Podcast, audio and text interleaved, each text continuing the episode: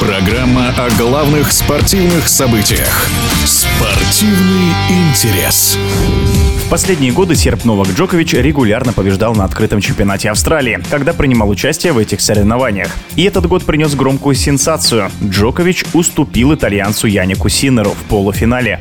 Комментарий теннисного обозревателя Виталия Яковенко.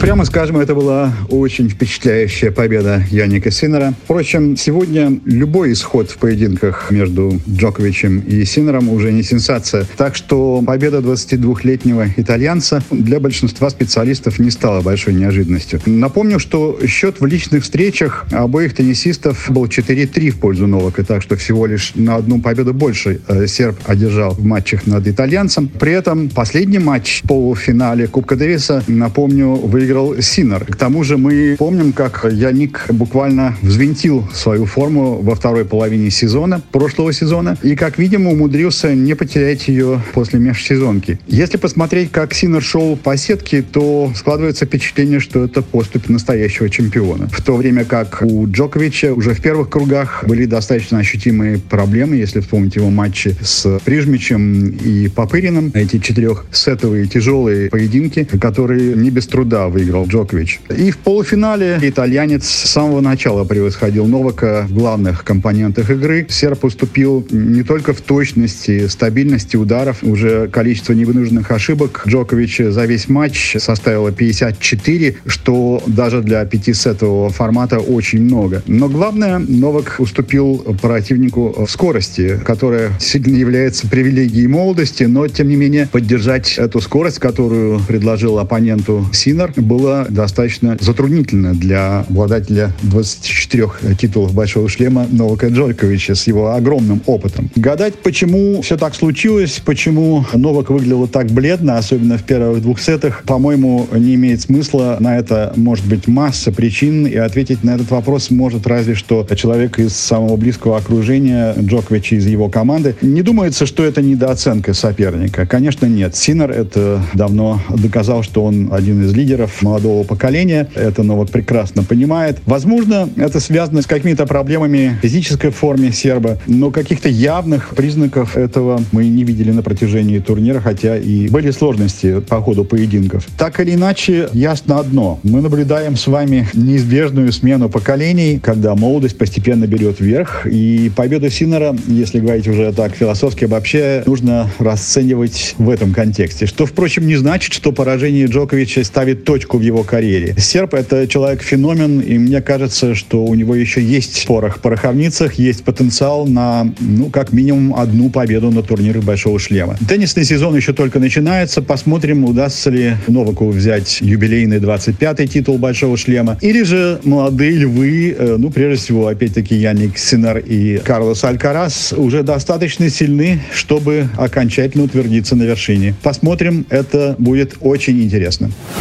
Это было мнение теннисного обозревателя Виталия Яковенко. Спортивный интерес.